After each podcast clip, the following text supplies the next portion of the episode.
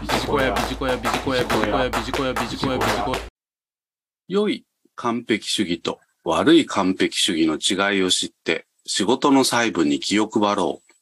ということで今回は情報提供をさせていただければと思います。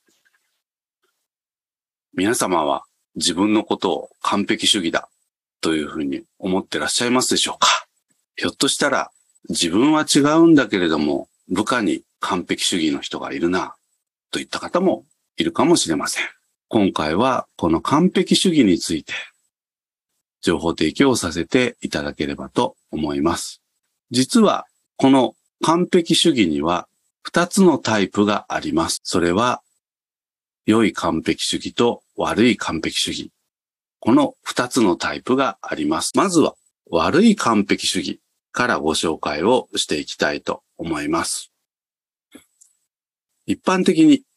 世の中で扱われている完璧主義はどちらかというと、この悪い完璧主義に属しているものです。すなわち、心配や恐れを克服をするため、完璧主義になってしまう。あるいは、目的や目標が曖昧で完璧主義になってしまう。何をどこまでやればよいかわからないが、やらなければならないという不安から完璧主義になって、あれもこれもやってしまう。これが悪い完璧主義の例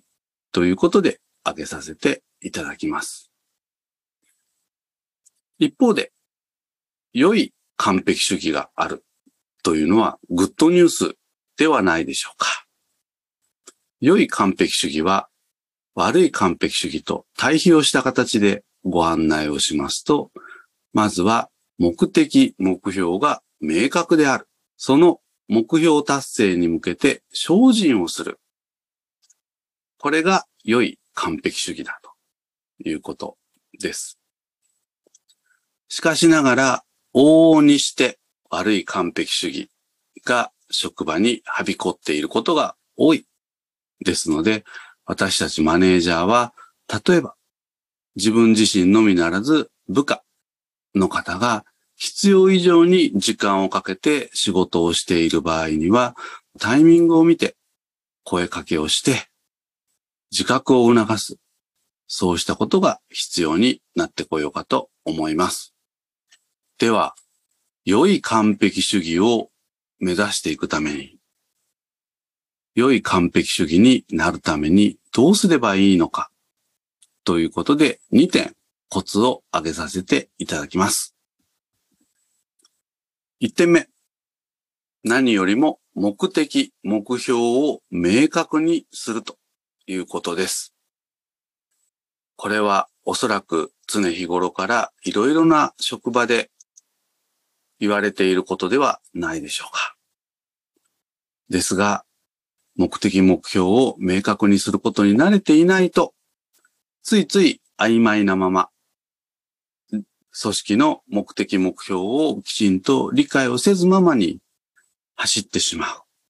ということがありがちです。ですから一度立ち止まって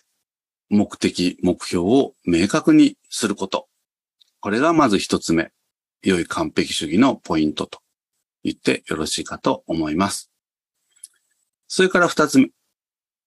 目的目標を明確にしたならば、その達成に全力を注ぐということです。視座高く、視野広く、良い視点を持って全力を注ぐ。そうすれば当然のことながらリスクも想定をできるわけです。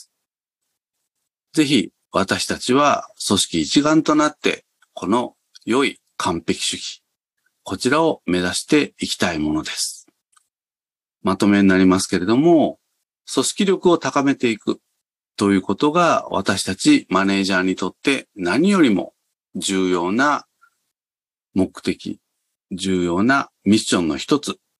と言ってよろしいかと思いますので、完璧主義についても考えてみてはいかがでしょうか。